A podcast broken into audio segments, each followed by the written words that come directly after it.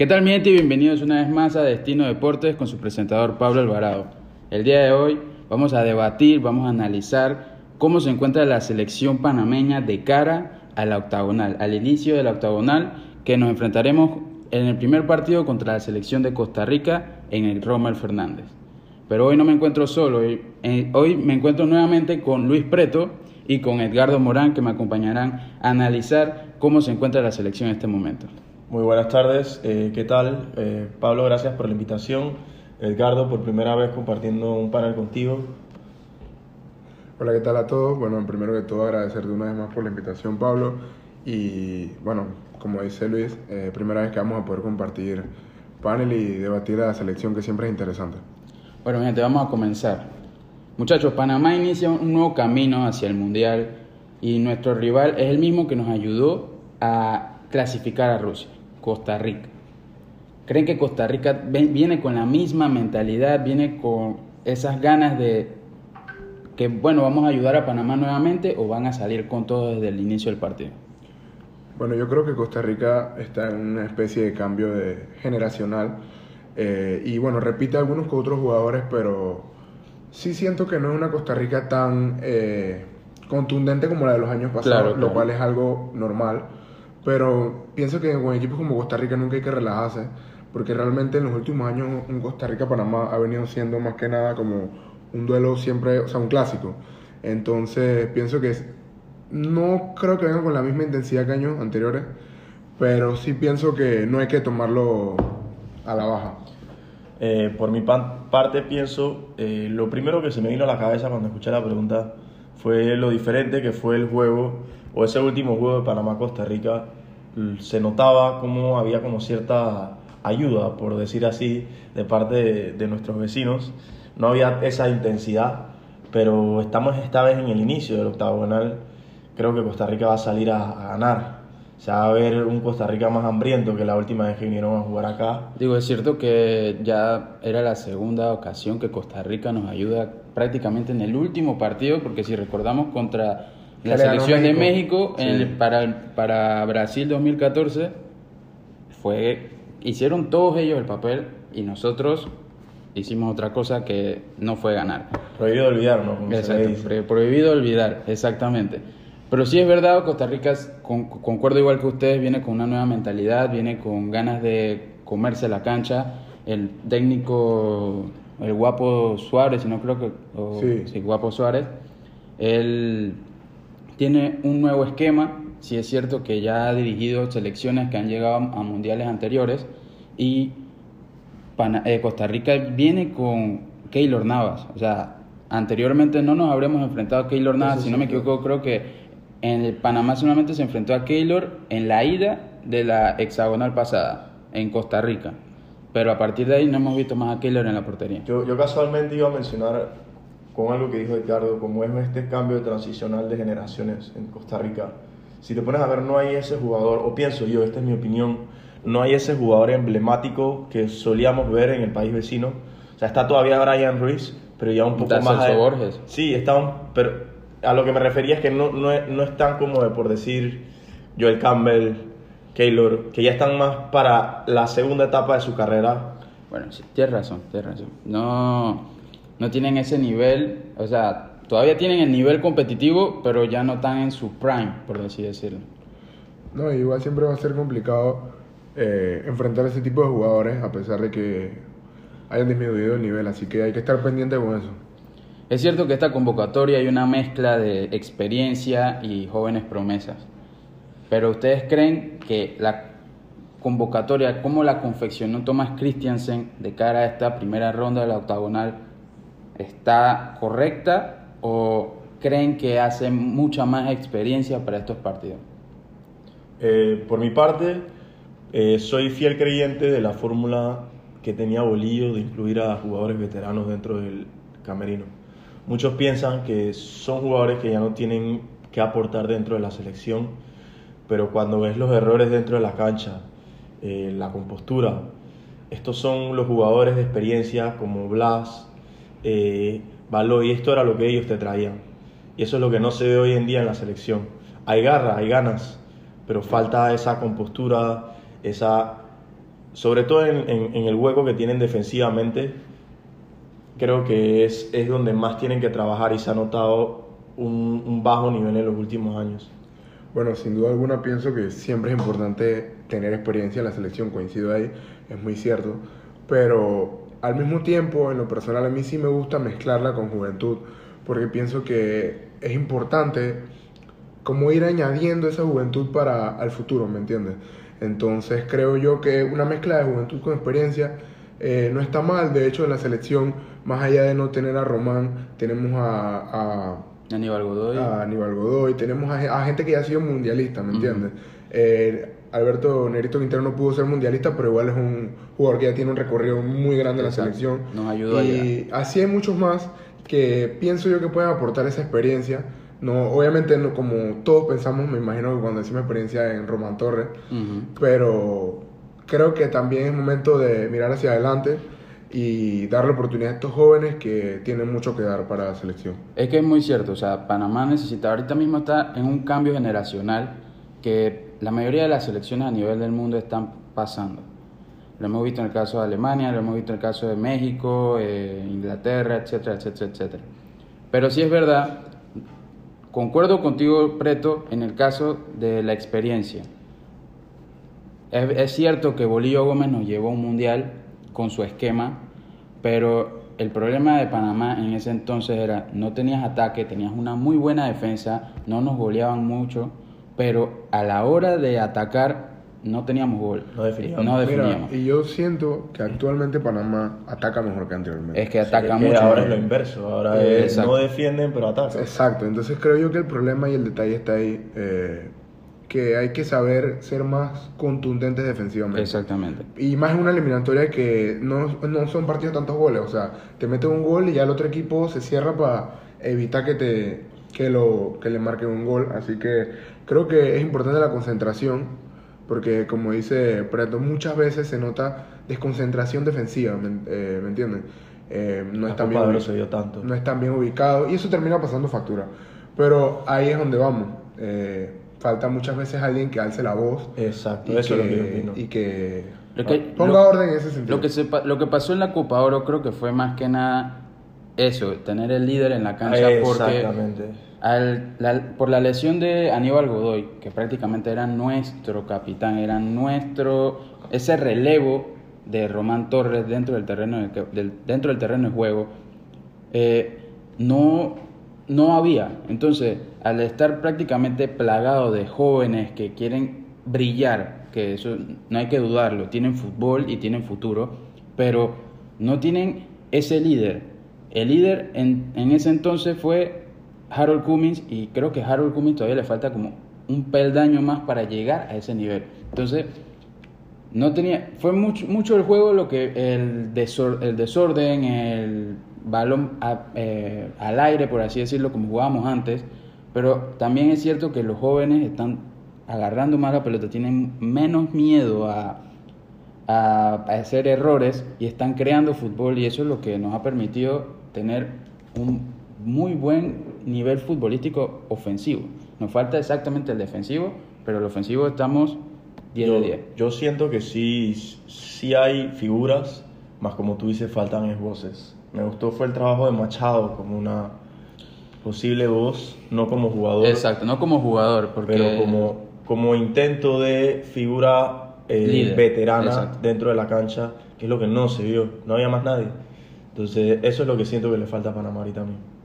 Sí, es que realmente ese es el problema, porque para poder mezclar esa voz eh, que imponga dentro de la cancha también tiene que estar el rendimiento eh, individual por parte de ese jugador. Entonces, el Claro. problema con Los jóvenes siguen es por acciones. el problema con Machado, eh, que aquí nadie duda de su liderazgo. Exacto. eh, y realmente se nota que es una persona ejemplar. Pero el problema es que cuando jugamos con Machado realmente, o sea, perdemos mucho. Porque actualmente en la CONCACAF y en este tipo de juegos que juega Panamá, hay un fútbol muy rápido. Hay un fútbol, dos, tres toques y ya estás en la, en la portería. Y se vio en el juego contra...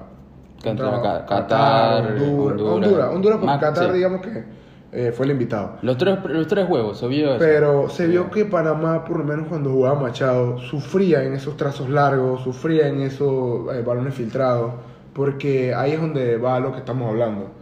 De repente, o sea, se- es obvio, falta velocidad.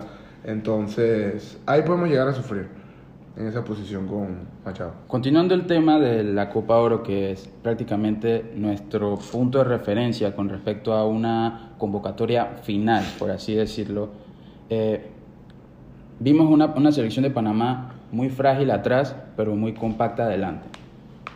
Viendo, comparando más que nada la convocatoria de la Copa Oro con esta, ¿creen que Panamá ha mejorado línea por línea o le hace falta algo más? Bueno, yo creo que primero que todo en la Copa Oro, o sea, pienso que Panamá, no pienso que jugó mal, pero sí pienso que es lo que habíamos hablado anteriormente, la defensa. Ujú. Entonces, la defensa fue lo que le pasó mucha factura. Porque al final Panamá se quedó incluso haciendo cuatro puntos, si no me equivoco. O sea, le empató a Qatar y... el- y- Perdió contra Honduras y ganó contra Granada. Ajá.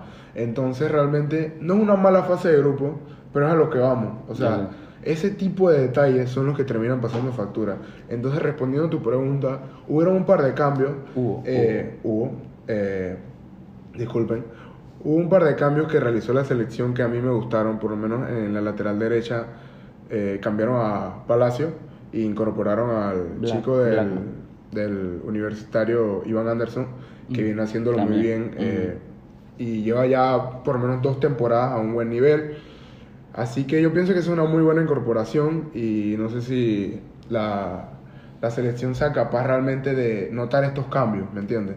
Pero sí sé que van por un buen camino. Bueno, por mi parte, yo diría que soy más creyente de ver resultados antes de tirar una opinión. Creo que una simple lista de nombres no es capaz de descifrar o ir con cuerda al problema. Siento que tenemos que ver, analizar y comparar con la situación anterior para ver qué se dio y qué se pudo mejorar de aquí para allá. Porque si te pones a ver, sí, muy bien, todos decimos, ok, atacamos muy bien, pero defendimos mal. Eso no nos trajo el resultado. Y si esta vez, entonces mejoramos en la defensa, pero nos quedamos estancados Ujú. en el ataque, algo sigue dándose mal en cara a la convocatoria. Entonces no podemos fijarnos en la lista de nombres eh, y buscar un culpable. Más bien siento que hay que ver el juego, buscar y ver el resultado y analizar de parte de eso. Sí es cierto que eh, esta lista de convocatoria, estos nuevos 28 jugadores, sí tienen una mezcla comparado a la de la Copa Oro. Tienen ciertos jugadores que han repetido, pero como tú dices, Edgardo, el caso de Iván Anderson, Blackman. Eh, César Blackman, que muchos jugadores, tanto César Blackman como Aníbal Godoy, Andrés Andrade, eh, Fidel Escobar, que es otro jugador que entra en la convocatoria de Thomas Christiansen, son jugadores que estaban lesionados.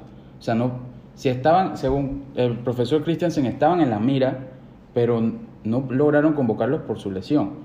Creo que pueden dar ese granito de arena, pueden cambiar ese esquema defensivo que tenemos, porque el, si vemos los resultados de la Copa Oro, lo que más afectó, independientemente el mal esquema defensivo, fue que todos nuestros defensas fueron lentos. O sea, ningún defensa pudo aguantar esos, esos balones largos o esos trazos largos que fueron los que más nos afectaron en, en la competición. No, y ahí también es donde entran las bajas que tuvimos en la Copa Oro. O sea, eso es algo que hay que mencionar realmente. Exacto. Es algo que, que se dio. No tuvimos a Michael Emil Murillo, no tuvimos tampoco a, a Andrade. Y creo que a pesar de que obviamente un solo jugador no cambia todo, eh, son jugadores que, que son importantes para nuestro esquema defensivo y que, bueno, Se han ganado el puesto que- a pulso, por así decirlo. Esperemos que no pase nada y puedan jugar los, estos tres partidos correctamente y sin ningún tipo de elección ni, bueno, COVID, que es lo que ahorita mismo Exacto. a mucha gente preocupa. Ok. Eh, muchachos, yo sé que la- el mercado de, fichajes de verano ha llegado a su fin y nuestros jugadores nos han quedado atrás. Los canaleros han, han logrado dar ese salto, ese nuevo nivel futbolístico durante este mercado de fichajes. En el caso de Andrade, que vimos que se incorpora a la Bundesliga alemana, a la primera división, que es algo que es que de, de hacerle renombre, eso es una hazaña que un el primer panameño que llega Sí, a esta división. a Bundesliga. También el caso de César Yanis, que, Al Zaragoza. que el que llega al Zaragoza, exacto, por opción de préstamo.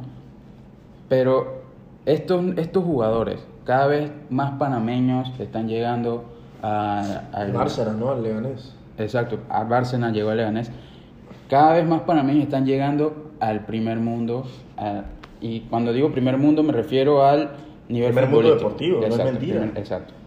¿Ustedes creen que Panamá tendrá con esto un mayor impacto dentro del octagonal? O sea, eh, podrán afrontar bien cada selección, o sea, cada rival de la eliminatoria final. Bueno, yo pienso que ya todo depende de cada jugador, ¿me entiendes? Eh, todo depende de la constancia, de los enfocados que ellos estén, porque es mentira que yo te puedo decir, ah, no, porque ya él está en Zaragoza y él va a ser un monstruo. No, o sea, tenemos que ver qué es lo que él realmente hace allá. Sabemos que no es fácil, pero siempre que yo siempre he pensado que mientras que un futbolista mantenga eh, la cabeza, o sea, en lo que es, y se concentre, muchas cosas se le pueden dar. Entonces muchas veces se ha dado con deportistas panameños, desafortunadamente, que llegan hasta allá, pero no saben cómo mantenerse. Exacto. Entonces creo yo que para que se dé representado este nivel en la selección, primero que todo es importante mantener, como digo, eh, esta constancia, empezar a hacerlo bien allá. Y ya luego, muy probablemente eso se va transmitido acá, Claro, ya claro. que eh, estos jugadores van a ir adquiriendo obviamente experiencia, conocimiento y muchas más cosas que pueden apoyar eh, acá la selección. Eh, es como dijo él, va, va a tener que ver mucho con el resultado que brinden ellos eh, afuera. Siento que no podemos juzgar eh, a un- el nivel deportivo de un jugador por el equipo en donde se encuentra. No quiero ser esa persona que como que saca, tú sabes, ¿no? papeles, cosas del- de la tierra, pero vamos a tomar el ejemplo de Roberto Chen. Hace un par de años en el Málaga, toda la bulla, y Roberto Chen no ha sido un jugador que nos ha ayudado en los últimos años en la selección. Y no quiero ser esa persona, repito, pero es la realidad y es porque en Europa muchos podemos pensar que sí es un sueño jugar allá, pero no vemos la parte que no consideramos el trabajo, lo que implica estar dentro de una organización de primer mundo. Ahí hay jugadores que están llegando, como tú dijiste, en cada mercado a quitarte tu trabajo. Hay, hay personas que, como tú también bien mencionaste, están pendientes a tratar de tener su mejor nivel y ganar experiencia. Y asimismo, por más que se acoplen y las cosas como son, puede que llegue otro mejor que ellos y les quita su oportunidad. Y ellos vienen con esa misma como desconfianza de regreso a su país. Es, todo eso influye en, la mente de un deportista. Entonces, no, no solo es el primer paso llegar a Europa, sino más bien, como él dijo, mantenerse, quizá obtener un rol dentro del equipo y ya con un rol fijo tú puedes entonces crear un impacto más grande en tu selección. Tienes toda la razón. También, al igual que nosotros, estamos dando nuestra opinión eh, en el caso de los veteranos eh, de Julio Deli Valdés y Víctor Mendieta, dieron su opinión de cara a la octagonal. Eh, para ellos es un sueño, más que nada sería maravilloso que la selección vuelva a un mundial, vuelva a, a una de las citas más importantes a nivel futbolístico, pero más que una obligación, porque para mí, Pablo Alvarado, pienso que Panamá ya, por haber ido a un mundial, tiene la obligación de repetirlo, porque ya se considera dentro del grande, de- eh, un grande del área. Pero ahorita mismo, para ellos, más que una obligación es un sueño, porque la misma estructura deportiva de Panamá no acompaña al jugador, no, no ayuda a, a esa evolución deportiva, a esa evolución del, del atleta, a que la liga sea eh, del máximo nivel. ¿Ustedes están de acuerdo con ello? Yo 100%. Y eso aplica para, para muchas cosas, no solo el fútbol aquí en Panamá.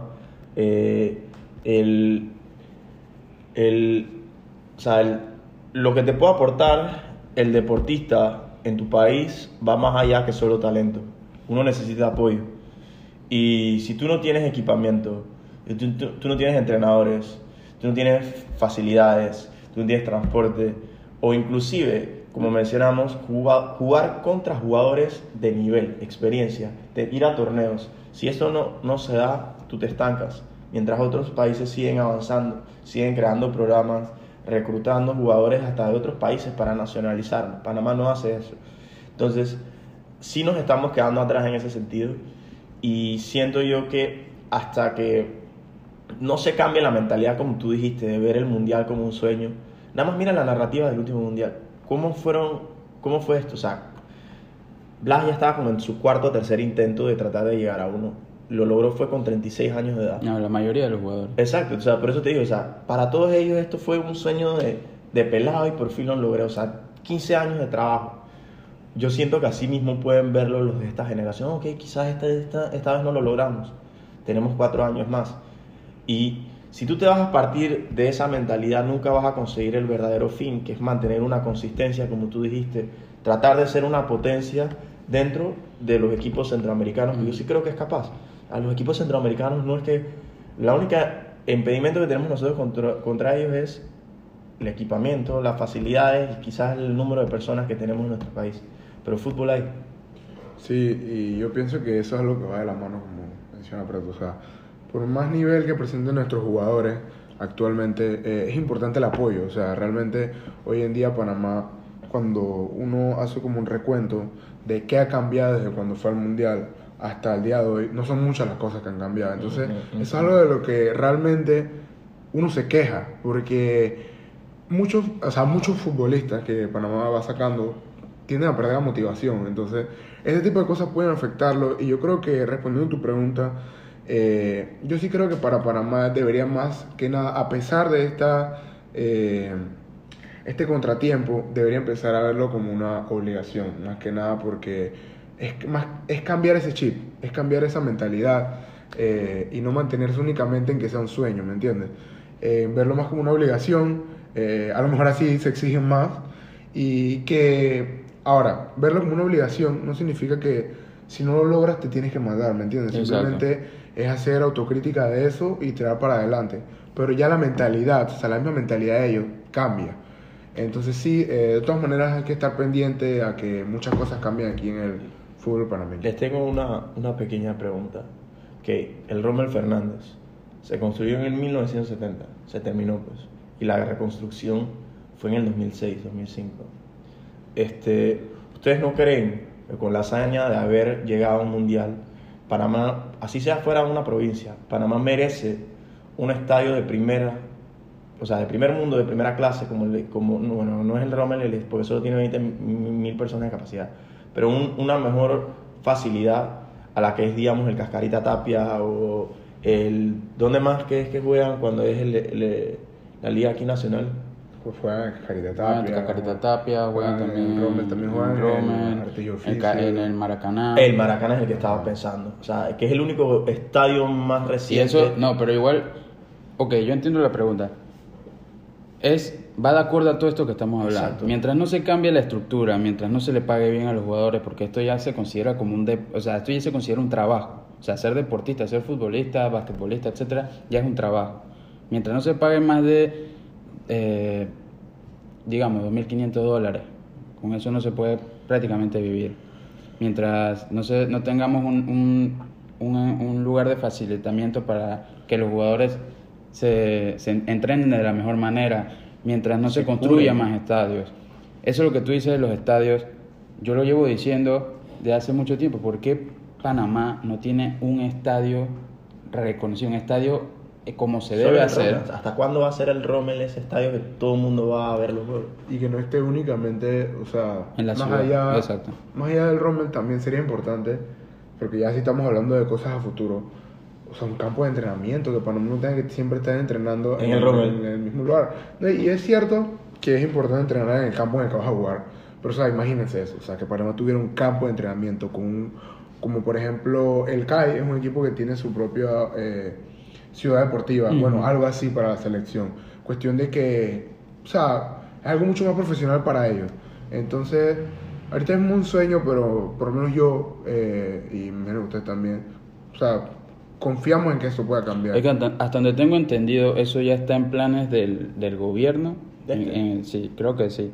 De en hacer una ciudad deportiva, hacer un facilitamiento para los para los jugadores. No, ciudades deportivas sí he visto, como tú mencionas, sí han, habido, sí han habido intentos, pero yo a lo que me refiero es un estadio emblemático, o sea, si tú vas a hacer, ¿por qué Panamá nunca puede aspirar a competiciones internacionales ellos ser anfitriones? Porque no tienen más de dos estadios que cumplan los requerimientos Eso, para eso es eso. muy cierto. Entonces, ¿hasta cuándo vamos a quedarnos estancados en ese sentido de que solo vamos a participar afuera?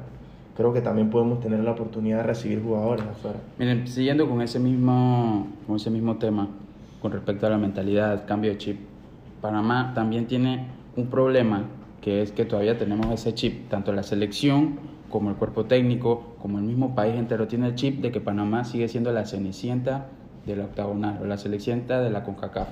¿Ustedes creen que ya con este nuevo cambio de directiva que nos está mostrando un nuevo fútbol, más de posesión, más de ataque, eh, tanto la nueva, o sea, la nueva incorporación de atletas que están emigrando hacia otros países y mejorando su, su fútbol, su estilo, de, su estilo de vida y demás, ¿creen que Panamá ya debe quitarse ese chip de ya tú no eres la cenicienta de la CONCACAF, o sea, ya tú eres un grande del área y tienes todo lo, lo necesario para demostrarlo? ¿Creen que se debe quitar eso? Hay que creérsela y creo que es importante pensar que sí somos capaces de ser un grande, pero te tengo otro chip. ¿Por qué en vez de que no vamos a ser la Cenicienta, por qué no ser el Cuco o ese equipo que le ponemos y le damos problemas a todos, les quitamos puntos? O sea, el problema de eso es que no somos ni México ni Estados Unidos que tienen eh, todas esas facilidades, todo eso que discutimos hace un, hace un rato, no lo tenemos nosotros, entonces no podemos ser el cuco ni la cenicienta, podemos llegar a ser nivel de por ahora, porque si Dios quiere, Panamá pueda evolucionar y todo lo sentido en, en el ámbito del fútbol, pero todos ellos sí tienen todo lo necesario para ser el cuco del área. Ya sabemos que para el octagonal son tres que solamente pasan y dos son Estados Unidos y México. si no pasa el- ningún... Tanto la FIFA como todo, todo el mundo va a perder. Pero ya vimos que en el, para Brasil 2014 casi México se queda y para Rusia 2018 Estados Unidos se, Se quedó. quedó. Entonces, pienso que podemos no ser el cuco, pero podemos ser esa selección fuerte que puede pelear. da sorpresa. Exacto. No, yo pienso que, o sea, Panamá sí debería cambiar ya ese chip, porque primero que todo, o sea, ir a un mundial te da ya una estampa, ¿me entiendes? Y es cierto que pues varias selecciones de las que están en la octagonal han ido, pero de todas maneras la de Panamá es reciente, o sea, Panamá fue al pasado. Entonces es importante que se cambie esa mentalidad de, ah, no, bueno, yo voy a ver para ver qué hago. No, o sea, realmente Panamá, pienso yo, que tiene equipo para, como menciona Preto, que el que venga a Panamá piense, este partido va a ser difícil. Exacto. Eh, este juego no va a ser fácil, la vamos a tener dura. Es verdad, no pasas de ser eh, el tercero del, del octagonal, del hexagonal era anteriormente, pero Mm. era octagonal, a ser el primero, a ser el mejor. Pero realmente puede ser ese equipo que incomoda a los demás y que saca los puntos Exacto. importantes. Exactamente. Entonces, pienso que sí, o sea, si, me, si te quieres que, una- que te dé una respuesta, yo digo que sí. Panamá debe cambiar esa mentalidad, no debe mantenerse en eso de, ah, bueno, vamos a ver para qué hacer. No, actualmente ya es importante cambiar esa mentalidad para poder. Igual creo que más. también es importante que los jugadores no, no se presionen tanto. O sea, como hablábamos en antes, ¿cuánto le tomó, cuándo fue la narrativa de los jugadores de la selección anterior? Casi 15 años de, de proceso. Si te pones a ver, en el 94, eh, la, la selección colombiana del pibe, después de esa, demoró casi eh, 16 años más en volver a un mundial, que fue en el 2010 con Falcao y James. Ujú. Entonces, y 2014. Colombia es un... ¿ah? 2014. Ajá, no, fue, fue, fue en el 2010, ¿no? No, 2014. Ah, fue en el 2000 ah, fueron hasta inclusive 20 años. Más tiempo. O sea, y Colombia es un país que sí es considerado, fuera de ese tiempo, todo lo que pasó por el narcotráfico, o sea, país, inclusivemente deportivamente, porque inclusive en, la- en el tiempo del narcotráfico, eso era uno de los, de las, o sea, de los, de los, donde más se invertía dinero. O sea, Colombia había, había fútbol. Y con todo y eso que se vino abajo, se perdió ese fútbol por 20 años. Entonces, pienso que exigirle a Panamá repetir un mundial de ya para allá, o sea, no está mal, eh, es bueno, es, es bueno ser exigente, pero al mismo tiempo creo que si no lo logran, habría que ser realistas y decirle a Exacto. estos pelados, hey, o sea, ustedes pueden seguir trabajando por sus sueños, o sea, no es que este es el fin del mundo, Y creo no yo, hay que o sea, pisarlos. es un buen punto, pero también hay que decir que muchas cosas tienen que hacer mal Panamá para no ir tantos años al mundial. Porque yo sé que no es fácil, pero es que el simple hecho de ir tanto tiempo al mundial uno tiene que analizar qué pasa, ¿me entiendes? Por lo menos en esos años de esa generación dorada, eso se notaba que hacía falta eh, esa experiencia, ir mejorando. O sea, esa generación de Panamá que menciona Preto realmente consiguió prácticamente todo lo que nosotros hemos conseguido, porque ganaron la Copa Centroamericana, fueron al primer mundial sub-20. También ganaron, fueron a la final de la Copa de Oro, ¿no? Ah, fueron a dos finales de Dos Copa de finales, Oro. dos finales. Pues creo que fueron hasta tres, si no me equivoco. no, no, No, fueron a fueron dos. Quedaron en, en semifinal. Ah, sí, acuérdate lo que pasó con México. Entonces la cuestión es que... Sí. Entonces la cuestión es esa, pues. Yo pienso que ya en esos tiempos la duda era de que, ah, bueno, llegaremos. Ahora ya hemos llegado a esas distancias. Entonces sí, es verdad que no vamos a estar pensando una vez que, ah, bueno, si no llegan, hay que matarlos. No. Pero también que, no podemos pensar de que, ah, bueno, vamos, nuestro próximo mundial es en 20 años. Porque realmente sería un retroceso para nosotros. Claro, sería un pensamiento mediocre, pero lo, lo que quería dar a entender era pues que asimismo es un cambio generacional y no podemos entonces exigir a los pelados de ya para allá un resultado cuando si no se da, o sea, no es el fin del mundo. Hay que seguir trabajando por él. Bueno, muchachos, ya para finalizar el, el programa del día de hoy, Panamá se enfrenta el 2 de septiembre, el día, o sea, mañana, contra la selección de Costa Rica en el Romer Fernández. Después viajará el 5 de septiembre a Kingston para enfrentarse a Jamaica y regresa para enfrentarse a la selección de México el 8 de septiembre en el Romer Fernández. Dígame, ¿cómo quedan los partidos? Apuestas. Yo honestamente no recuerdo un calendario tan, tan pesado. Eh, Es que es la primera vez que se, que se hace eso. Yo sí voy a dar mis apuestas para ver. ¿Sabes que Pablo después pasa todo lo contrario? Puede pasar todo, pero no Pero importa. vamos a ver. Eh, bueno, yo contra Costa Rica soy positivo. Veo una victoria 2 a 1 en casa. eh, Panamá poniéndose local. En Jamaica, quiero decir empate, pero no. Veo victoria también de Panamá. Y dirán, eres muy optimista, sí. Eh, pero es que lo que pasa es que Panamá yo siento que un equipo que es mejor que Jamaica. Entonces, a pesar de que sea visitante, yo confío en victoria de Panamá. Y bueno, ante México voy a irme por lo esperado, que mucha gente espera, esa es la realidad. Esperamos, o sea, mucha gente espera una derrota. Entonces, yo creo que sí, ese podría ser un balance positivo para Panamá, dos victorias y una derrota. Pero de todas maneras es importante que salgan cada uno de los juegos a por la victoria. Eso, eso es algo obvio realmente. Entonces, Eh, sería eso. Yo creo que Panamá a, a Jamaica, como mencionó mi compañero, por más que estén de visitantes, les, les pueden ganar.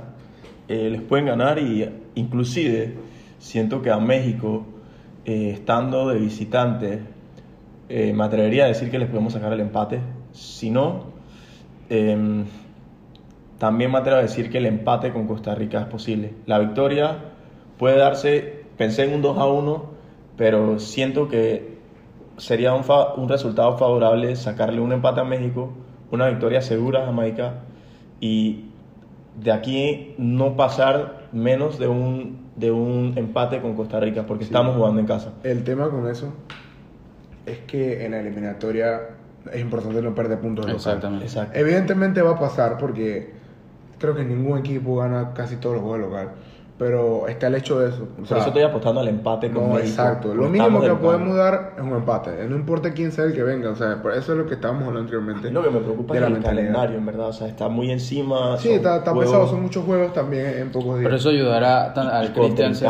fuerte. Eso ayudará a Christiansen a cambiar y, y analizar para qué partido utilizar a los jugadores y quiénes repetir. Yo me imagino igual que él mantendrá una base y irá cambiando algunos Exacto. jugadores de, en cada partido. Pero, Pablo, dinos tu. tu En verdad, pronóstico. yo, yo, yo sí me quedo con la victoria contra la selección de Costa Rica, 2-1. También concuerdo con Edgardo. Con Jamaica también soy optimista en que podamos por 1-0, aunque porque la selección de Panamá le cuesta mucho sacar puntos en Kingston. O sea, es cierto también que Jamaica ha elevado su nivel futbolístico. Pero en Panamá aquí contra la selección de, México, con el gran nivel que está mostrando la selección del Tata Martino, yo creo que o es el empate o la derrota. No soy, soy pesimista con México por todo el historial que tenemos con ellos, pero sí, yo, yo voto por el empate o la derrota.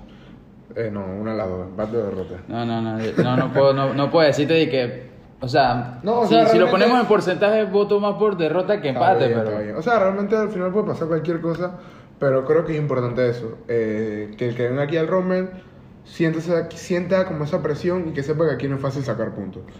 Si pueden Entonces, sacarle un punto a México en el Azteca sería... Sería lo ideal, pero... entonces realmente es eso. Eh, de todas maneras, siempre que México viene a Centroamérica le cuestan los partidos, así que... Más que nada en el Rommel. A muchos le cuesta eh, el ambiente del Rommel por la humedad, por el Así sofoco que... Pero que- me preocupa mucho que México en la Copa de Oro, con su segunda, tercera filial, Panamá le pasó por encima. A un equipo que en verdad lo único que teníamos nosotros menos eran en, en cuanto a lesiones. Panamá va a salir casi con el mismo esquema, diferente, ¿no? Pero México sí va a salir bastante Mano, sí, diferente. ellos sí van a salir con Sí, por todo eso, el... por eso decimos que realmente hay una superioridad por parte de México, pero bueno, vamos a ver realmente qué se da. Bueno, mi gente, recuerden que pueden seguir todas nuestras noticias, tanto nacionales como internacionales, en nuestra página web de www.destinopanamá.com.pa. También pueden seguirnos en nuestras redes sociales, arroba Destino Panam. Y recuerden que todas las semanas saldrá un nuevo episodio de Destino Deportes en el canal de Spotify desde Destino Panamá. Así que muchachos, fue un placer tenerlos en casa nuevamente, Luis, Edgardo. El, el placer fue todo mío, Pablo y Edgardo, compartir hoy contigo. Eh, de verdad, hablar de la selección fue algo diferente y, y me agradó mantener el- la temática del fútbol. Sí, realmente hablar de selección a mí siempre me resulta interesante y bueno, agradecerte a ti y a Pablo por su tiempo, eh, nuevamente también a Pablo por esta invitación y esperemos que se den los buenos resultados para la selección. Así es, mi gente, así que nos vemos en la próxima. Chao. Hasta luego.